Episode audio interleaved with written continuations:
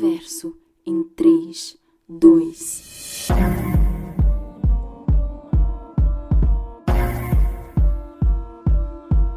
Uh, this is Houston. Uh, say again, please.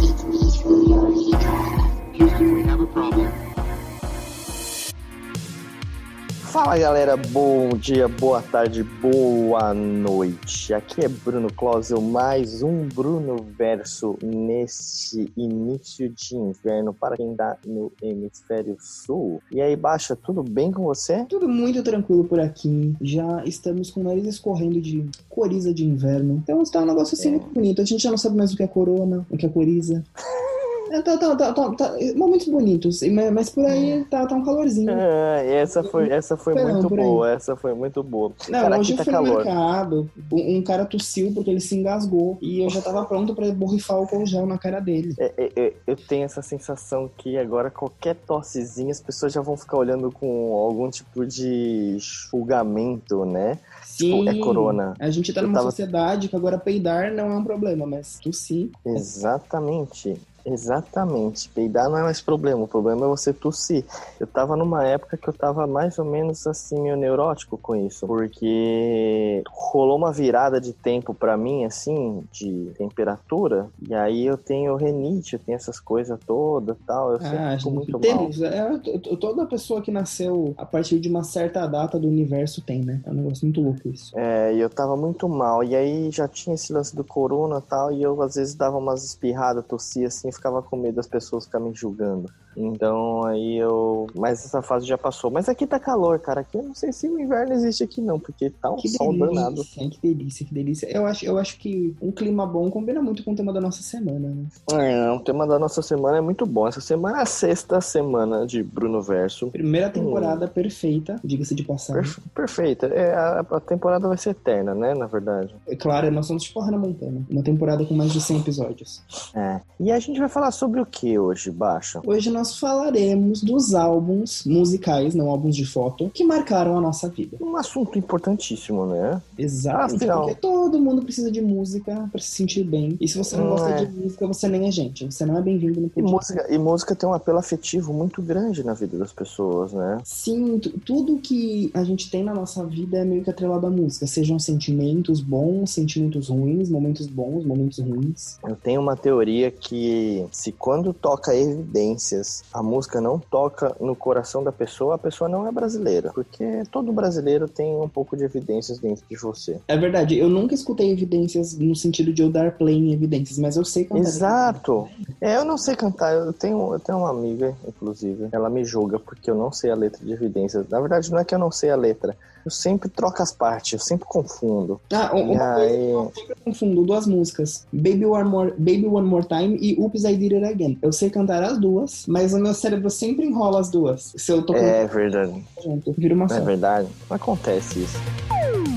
Alguns das nossas décadas. Mas enfim, é um assunto importantíssimo na nossa vida, né? Quais são os álbuns que marcaram as nossas vidas? E aí o primeiro tópico é, é bem isso, né? Sim, o primeiro tópico seriam os álbuns das nossas décadas. Que nada mais é do É. que os álbuns que marcaram todas as nossas décadas de vidas, que não são muitas porque somos dois nenéns, mas elas existem. Somos, estamos no ápice da nossa vida, né? Você tá no ápice da. Exatamente, no ápice da ansiedade e da felicidade, eu diria.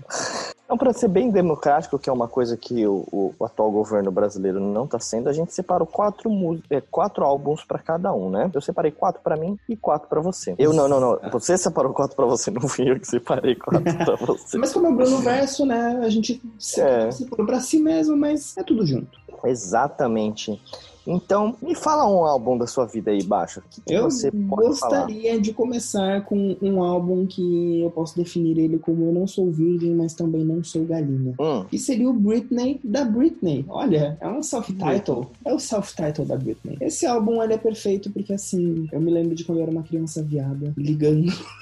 ligando a rádio ou esperando o Fantástico, porque o Fantástico passava clipe de domingo à noite para assistir alguma estreia da Britney. E esse álbum me marcou muito, porque é a fase sensual dela, só que ela não tava 100% sensual. Era tudo muito sensual, mas ela ainda fazia a cara de boa moça, entendeu? Então esse é o álbum dela. Uhum. Eu escuto até hoje. Eu tenho um CD, inclusive, tenho um DVD, o DVD é horrível. Tem... Pior coisa que vocês lançaram é um produto da Britney que tem um making off dela na Pepsi. 30 Meu reais do isso. É, é tosco. Tá desmanchando os meus, mas são, são álbuns que. me- É o álbum que me marcou dela. Acho que é o melhor álbum dela pra mim. Cheio de hino, cheio de música boa. Tem Overprotected, que é a melhor música da carreira. Ela toda bonita, perfeita, gemendo. Tem um jogo de Game Boy também, que fez parte da minha vida. Era um jogo perfeito também. Então, Britney da Britney é o álbum que definiu as É, três piadas dos anos 90. É uma história muito linda, né? Que faz total sentido. Não, é extremamente lindo. Jogar ela no Game Boy, na, na verdade, eu até hoje jogo. É muito ruim o jogo, é perfeito. É, e eu vou, eu vou contar um negócio pra você. Eu tô. Dos quatro álbuns que eu separei, assim, que são muito. Assim, é, não, não, não, não acho que são os quatro melhores álbuns pra mim. Com certeza eles estão no top 10, obviamente.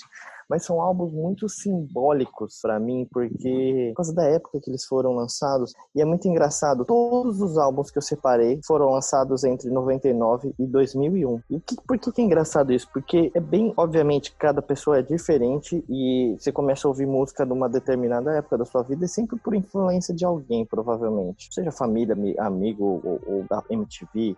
E essa época de 99 para 2001, pra mim, é bem quando é aquela pré-adolescência que você tá começando a se descobrir. Sim, é quando Né? você começa a criar gosto, né? Que você compra o seu primeiro CD. Exatamente, tipo, que se não. Porque eh, pra mim era quando eu tinha dos 11 aos 13 anos. E aí eu não ouço, eu não, eu não ouvia mais as músicas que meu pai ouvia, né? Por mais que pra mim é muito, muito simbólico bandas como Queen, Bee Gees, é, todas essas bandas dos anos 60, 70, né? É, é muito isso. mim, para mim o Queen é, é uma das minhas bandas preferidas. As músicas eu sei cantar todas. E é por causa disso. Eu cresci ouvindo isso por causa do meu pai e da minha mãe. E Creedence também, enfim. Mas quando a gente começa a crescer, quando começa a ter essa idade que você vai começando a se entender como pessoa, que aí você pega realmente a sua personalidade ali. E... Sim, e, e é muito doido, porque, por exemplo, na- nas nossas épocas, a MTV ela, ela mostrava todos os gêneros. Exato, E, e basicamente, cada uma das nossas personalidades, nossa, parece que eu sou fragmentado agora. Quer dizer, a minha personalidade é a personalidade do Bruno, no caso. É o Bruno Ela- Verso. Esse é, o É, Bruno então, Verso. elas são pautadas por um gênero, né? Tem outros Aham. gêneros, mas é um gênero ali que, tipo, que no meu caso é o pop. E é um bagulho muito doido isso. Mas conta pra É, gente no um meu- álbum que te marcou, meu- assim. É, no meu caso é o rock. E aí é difícil falar sobre rock porque o rock é muito amplo, né?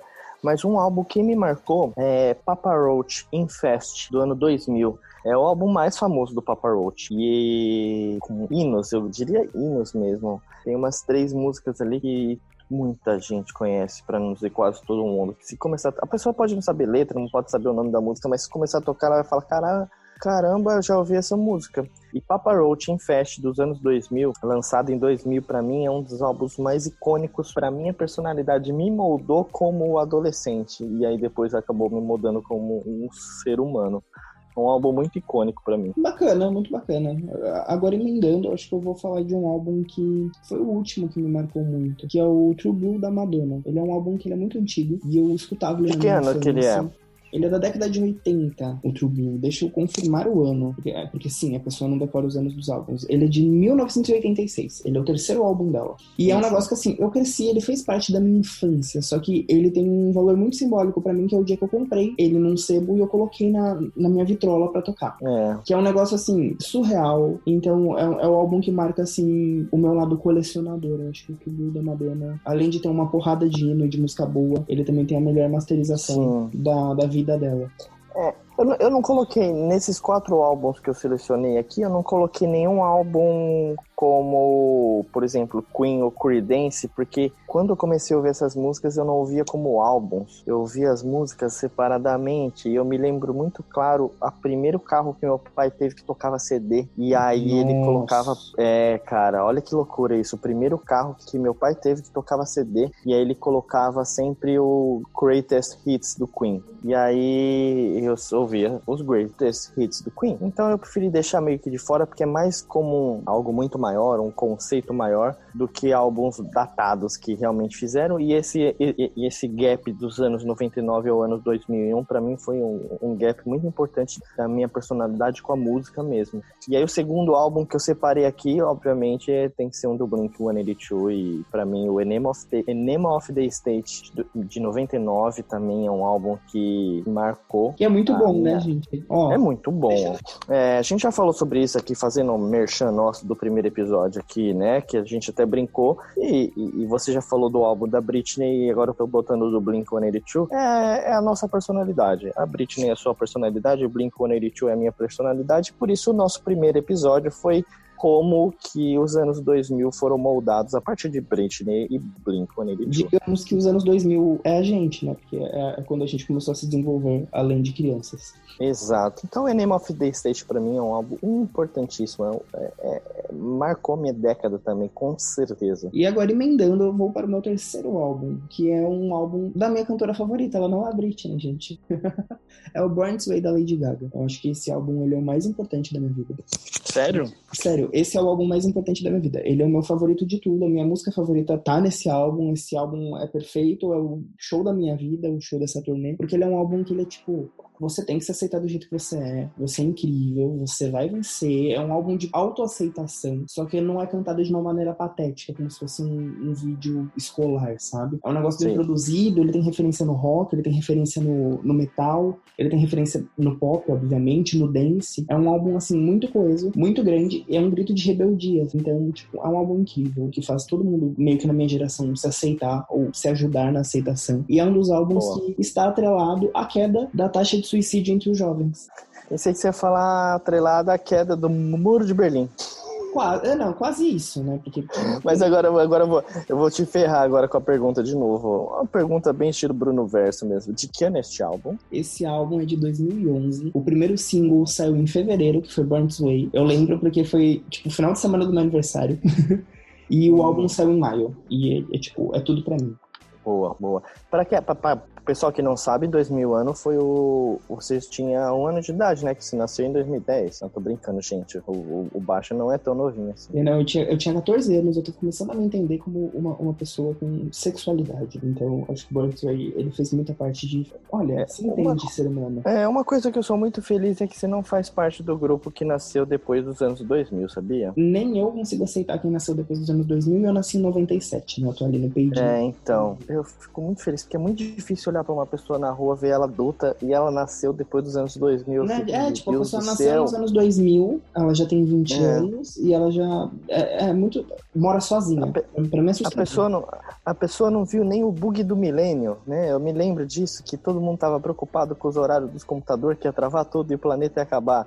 Era tipo a nossa pandemia nos anos 2000, entre 99 e 2000, a pandemia, o vírus era isso. Era Não, eu, eu, eu- eu tinha. 3 anos na época, então eu com certeza não lembro de bug do milênio. né? É, eu lembro, eu lembro, cara, bizarro. E, e- e foi um momento incrível na história da Terra, né?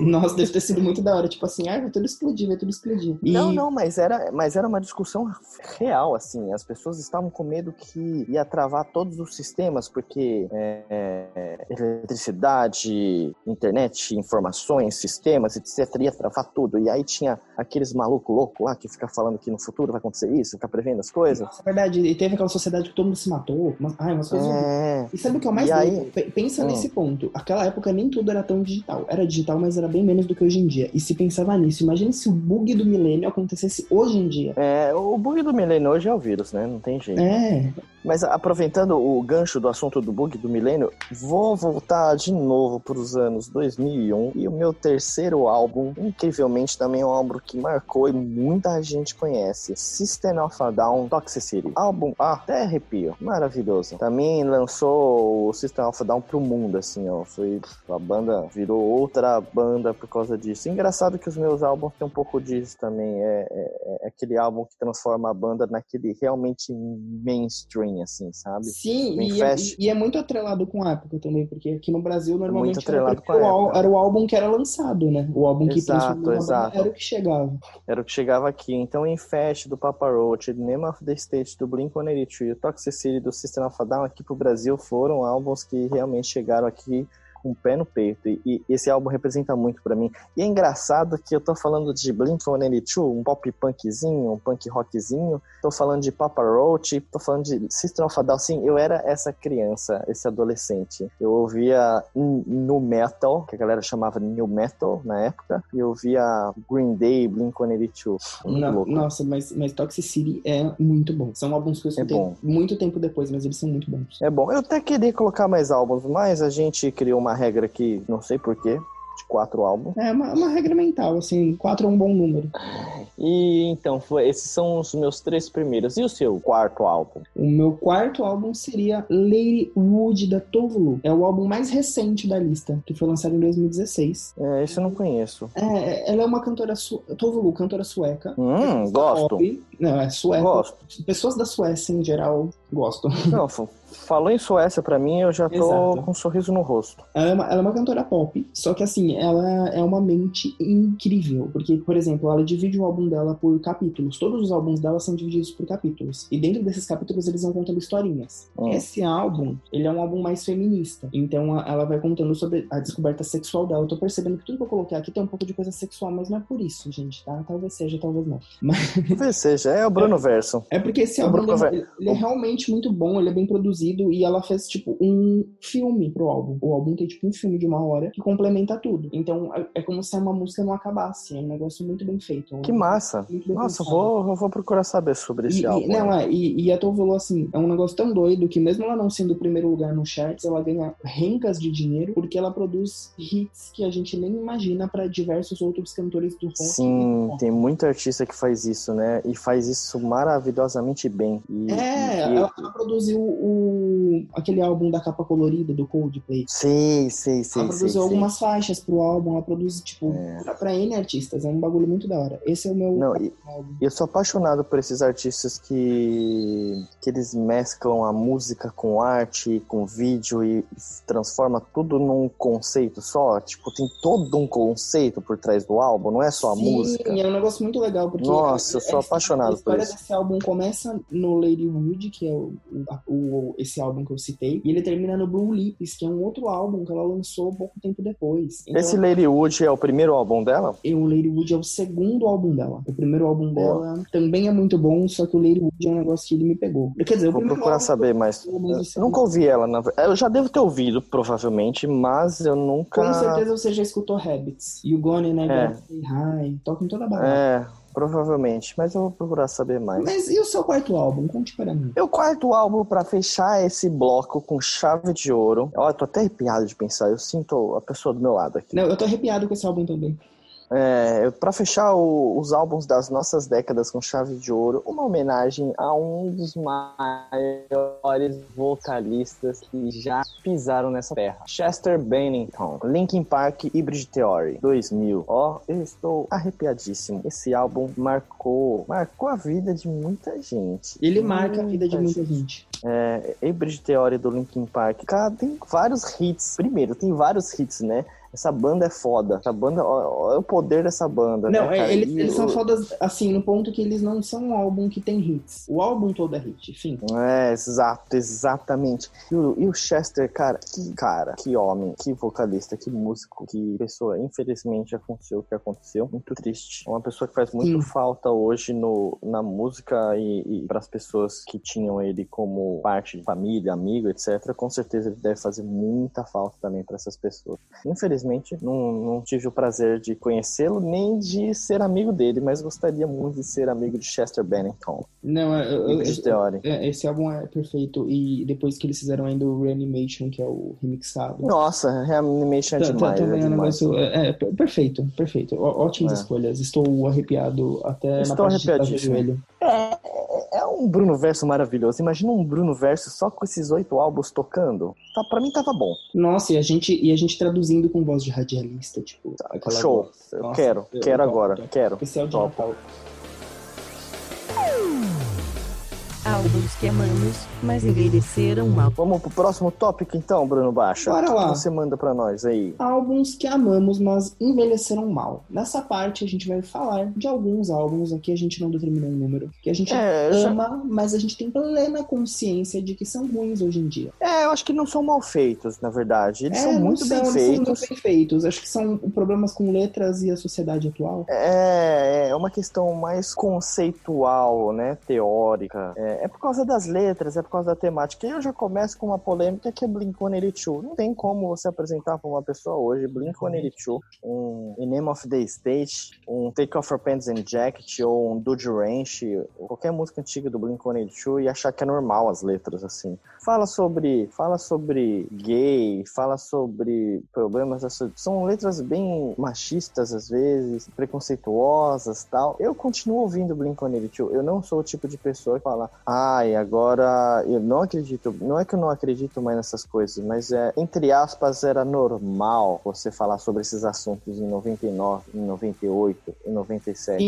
e, e- e tinha Né? uma, uma linha tênue, né? Você podia É, abordar isso exatamente. dependendo. Por exemplo, você é uma dona, você pode abordar isso de uma maneira. Ainda, ainda era preconceituoso, É, então, se você ninguém é nos entenda, ninguém nos você é- entenda errado. Exato, Era você já tá numa, numa parte do rock, já era. Você tinha que abordar da forma, de uma forma mais machista, assim. É, era, Nunca é, era, foi. sempre foi preconceituoso. A mesma coisa a gente falar sobre racismo e escravidão. Sempre houve racismo. Só que em 1400 e sei lá quanto, as pessoas não falavam sobre isso, né? E era Sim. normal você pegar um negro e escravizar, e pra eles era aceito isso. É bizarro. Hoje não é, graças a Deus, não é mais aceito isso. Ainda bem. Sofremos ainda, sofremos ainda é, respingos de toda a questão da escravidão ao negro e tudo mais. Os negros sofrem, sofrem muito ainda sobre essa questão toda hoje. Existe E é. muito racismo no mundo, mas hoje já é uma coisa que ninguém, que não, não é que ninguém, que a sociedade já fala assim, opa, tá errado isso daí. Então, quando a gente fala de um álbum do Blink-182, eles passavam uma mensagem principalmente machista. Então, envelheceu mal, né? Infelizmente. Mas a música é boa. A, a música, como eu quero dizer, melodicamente, eu não consigo parar de ouvir Blink-182 porque me traz muitas lembranças boas. E se Tem você. uma memória afetiva Então, boa. É, é- é, são épocas, né? Acho que existem fases da música. Uhum. É, inclusive, falando de fases da música, eu vou falar um álbum que eu gostava muito, eu gosto muito, mas que hoje em dia eu escuto e nada faz mais sentido que é o Animal da Kesha. Não faz sentido por N, N motivos, assim. É o, é o primeiro álbum dela, o que teve TikTok, briga com a Lady Gaga, porque assim, as gravadoras colocaram uma contra a outra, mesmo as duas nunca tendo brigado e sendo amigas. E hoje em dia ele é um álbum que, tipo, as letras não fazem mais sentido, a produção ficou super, super, super datada. Ela chega em alguns momentos a parecer mal feita, porque é um, é um dance pop bem cru da época. E, tipo, a gente achava que ela tava fazendo o que ela queria fazer. Obviamente, os artistas nunca fazem o que eles querem fazer, mas, né, ela teve que passar por um processo onde ela teve que ir a tribunal por conta de ter sido abusada pelo Dr. Luke, que era o produtor e empresário dela. E ela ainda perdeu isso, porque a, a, a juíza era ex-empresária da gravadora dele. Então, esse pra mim é um álbum que envelheceu muito mal. É, é, tem uns negócios que envelhecem muito mal mesmo, né? Tipo, Sim, sim, sim, sim. que aí é uma história muito mais pesada do que isso que eu falei do Blink, é mais uma questão é, de. Como que eu posso dizer isso? É mais uma questão de, pô, a sociedade mudou como um todo. Agora, esse daqui. Kisha, é, de que forma que fala certo? Kisha ou Kesha? É É Kesha. Kisha? Ela é Kesha? Kesha, Kesha. Ah, esse álbum da Kesha é um negócio já mais pesado, que fala sobre assuntos bem mais pesados. Sim, tanto que al- algumas letras elas são mais safadinhas, são mais explícitas e, e fica muito problemático quando você pensa que, tipo, ela sofreu abusos por esse álbum pro ar, entendeu? Aí esse álbum Sim. pra mim envelheceu mal. Eu escuto, mas é com muito peso no meu coração. Assim, eu, É eu- triste. mal. Tá. Qual outro álbum? Fa- Fala um outro álbum aí que eu sei que você tem um outro álbum pra falar mal também. É, esse Pra álbum, falar mal, não, esse, pra- esse álbum, por incrível que pareça, ele também tem produção do mesmo cara. Só que esse álbum acho que ele envelheceu mal porque ele saturou. Ele é um álbum extremamente saturado, que é o Prism da Katy Perry, que tem hits como Dark Horse e Roar. Ele, eu amo a Katy, gente, assim, mas esse é o meu álbum que eu menos gosto dela, porque ele é o álbum mais saturado dela. É aquele álbum que todo mundo enfogou ela abaixo, tocava em todo lugar. Eles pagavam pra esse álbum tocar muito mais do que as pessoas pediam. Então é um álbum que eu acho que ele não só envelheceu mal, como eu espero que ela esqueça ele nas turnês futuras, ela guarde ele debaixo da cama e suma com esse álbum. E ainda tem produção do Dr. Luke, né, pra cagar tudo. Sim.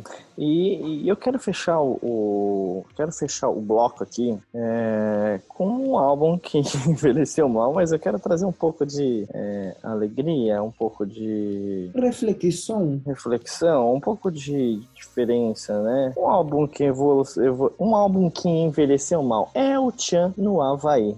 É, é real, né? Tipo, é, Real, real. dança hoje em dia se tocar na festinha, mas as letras, eu- eu acho que enquadra um pouco aquilo que, a gente- que você disse sobre o Blink. As letras elas são ruins, elas são meio machistas, meio pornográficas demais. Não que eu seja o santo a Madre Teresa, mas elas são letras que elas têm um teor um pouquinho mais pornográfico. Um pouquinho. Que eram direcionadas a crianças na época, isso é um problema. E realmente a Nossa, gente isso é gosta- loucura, né? a gente gosta por conta daquela memória afetiva de carnavalzinho de criança, carnavalzinho de escola, porque na minha época de escola tocava muito. Só que se você para pra escutar com ouvidos e julgamento, é um bagulho pesado, né?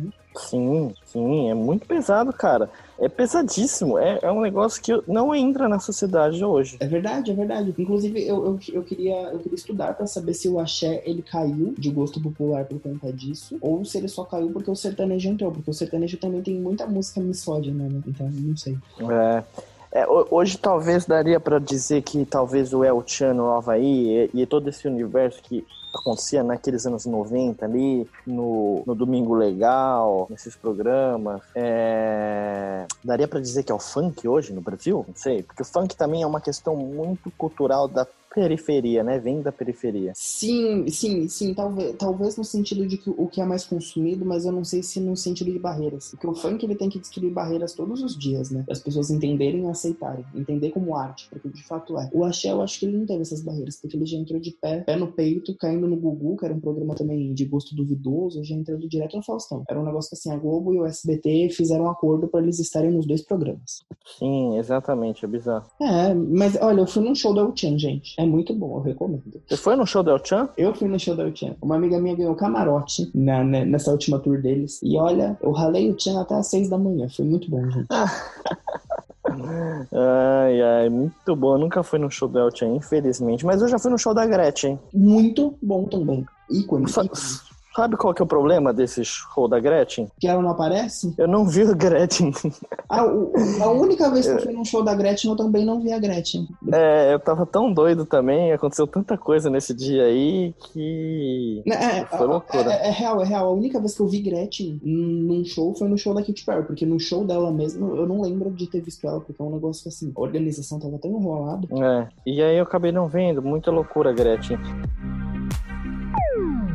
A música influencia na personalidade.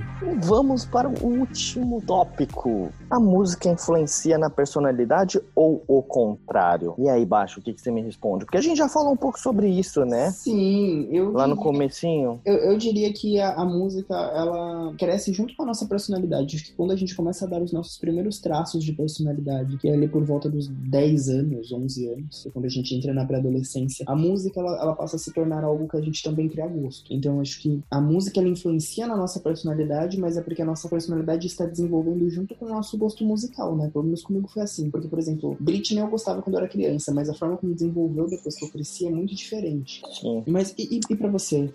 Pô, eu tô refletindo aqui. É uma coisa, eu acho que é uma coisa meio que anda de mão dada, né? Porque assim, é, que seria do Bruno? O que seria do Bruno se o Bruno tivesse ficado no sertanejo? Porque naquela época, pra mim, quando tinha meus 10 anos, mais ou menos, é, meu pai ouvia muito sertanejo porque faz parte daquele, daquela época, né? 1990. Sim, Então, o que, que seria do Bruno se eu tivesse feito no serta... ficado no sertanejo? Eu tinha tudo pra, pra ter ficado no sertanejo, sabe? Mas não fiquei. Então, meio que, tipo, rock me levou pra uma outra coisa, mas também acho que faz parte da minha perso- personalidade isso. Então, entra um pouco. É uma brisa muito forte isso, né? É difícil ter uma resposta certa. Sim, será Entra- que, será que a nossa influência de gosto musical também não é o primeiro traço de rebeldia da adolescência? Porque dificilmente Com a certeza, gente com desenvolve o gosto musical, que é algo dos nossos pais, é sempre algo muito contrário. Por exemplo, a, a- a- na, na fase que eu comecei a desenvolver meu gosto, minha família tava numa vibe pagode, entendeu? É um negócio que, tipo, eles eram vibe aba, Inclusive, roubei os LPs do ABBA do meu avô. E hoje em dia, a gente, ele- eles estavam, naquela época, eles estavam numa vibe pagode. E foi bem quando eu desenvolvi, tipo assim, não quero pagode na minha vida, Deus me livre. Sim, exato. É, tinha o pagode também na época, que toda a minha família também ouvia, né? Porque 1990 era,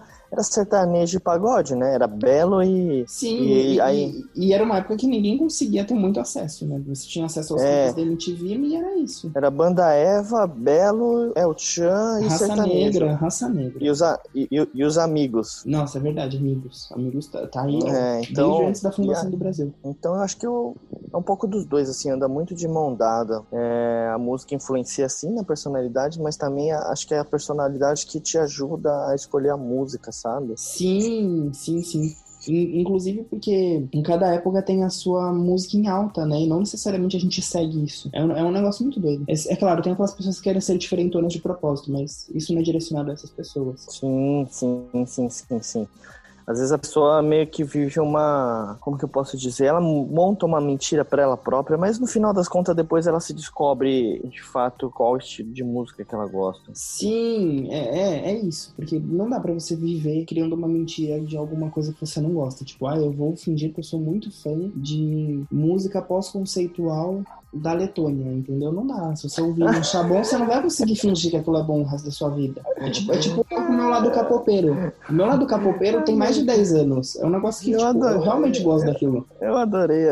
Às vezes as pessoas devem ouvir o Bruno Verso e ficar pensando, pra onde vem tanta brisa assim desses dois, assim, ó. Música conceitual da Letônia. Não, é, é porque eu sou. eu- nesses últimos dias eu tô muito doido da Bjork, né? A Bjork é da É. Islândia. Então eu tô pegando umas referências muito doidas estudando as obras dela. Tá sendo bem legal. A Islândia é um país. Posso contar uma curiosidade sobre a Islândia? Manda.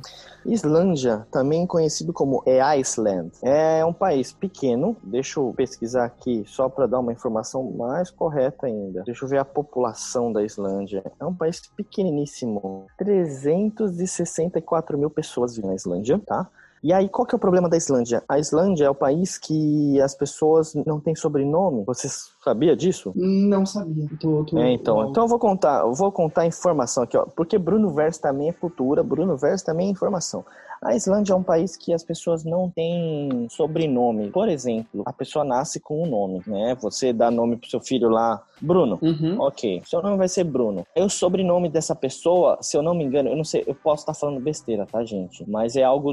Eu vou contar qual é o conceito da história. O sobrenome da pessoa é Bruno, e aí é o nome do pai com o som no final, que quer dizer que Bruno é filho, por exemplo, no meu caso, eu sou filho do Jorge, então o meu nome seria Bruno Jorge Som. Que legal. É, só que todo mundo é assim. E aí o que acontece? Muita gente acaba ficando no, com o nome igual, obviamente. Uhum. Depois o filho, o meu filho, o meu filho é, vai se chamar. É verdade, João. é verdade. O nome, o nome da Bjork é Bjork Gudmundsdottir. E o nome do pai dela é o Gudmundur. Então o É, é, tipo então. dele. É, Nossa, é porque é porque tem o, o Bruno Som é porque eu sou eu sou homem, né? Para mulher é um outro final, mas é sempre a mesma coisa. E aí, quando eu tiver um filho, vai se chamar João Bruno Som. Que e o que que acontece? Eu, eu- eu posso estar errando alguma informaçãozinha pequena nesse caso, né? Mas o conceito é que é o importante. Não existe sobrenome porque eles fazem isso. E aí, qual que é o problema da Islândia? Um país muito pequeno, 364 mil habitantes neste momento. Imagina há, há 10 anos atrás, 15, 20 anos atrás. Como as pessoas não têm sobrenome, às vezes elas não sabem que a pessoa é da família dela. E aí eles transam. E aí eles têm filhos. E aí existe, existia antigamente, hoje não acontece mais tanto isso, porque eu já conto o motivo.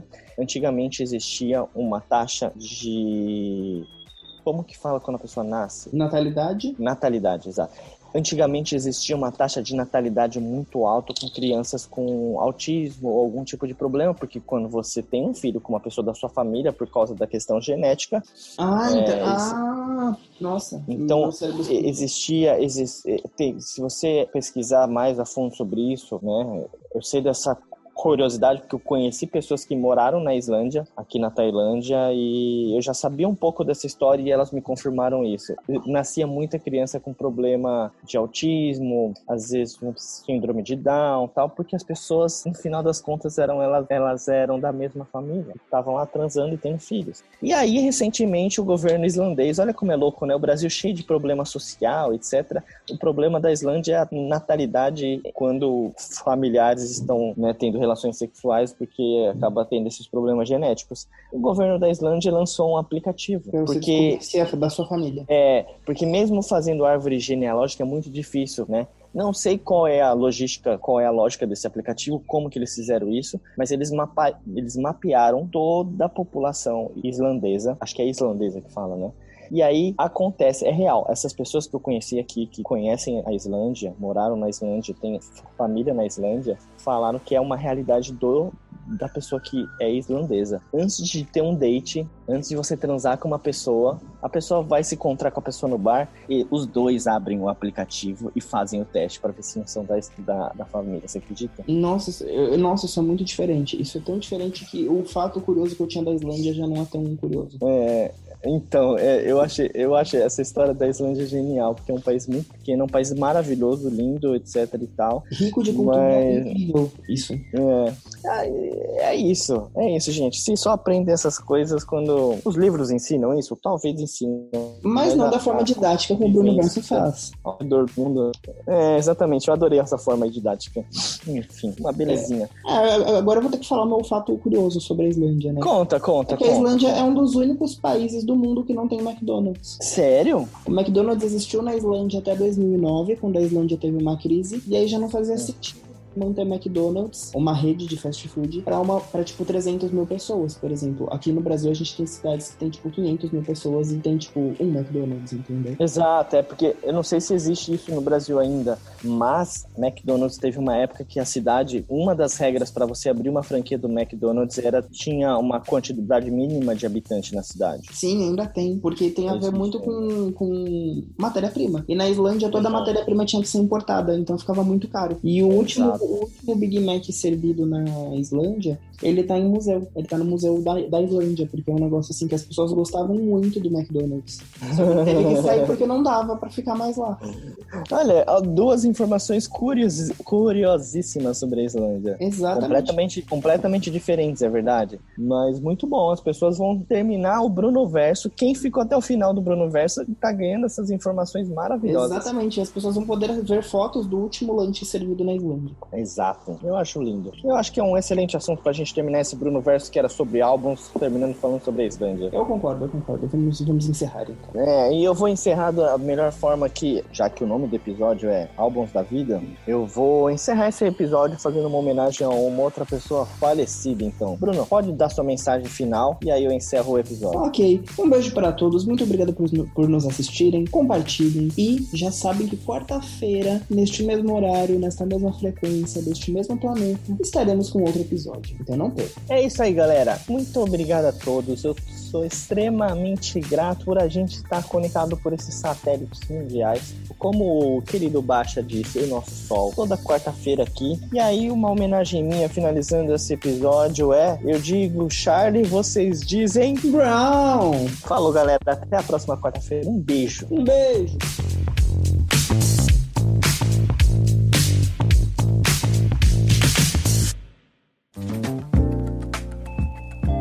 Este episódio é uma edição do podcast Nômade.com.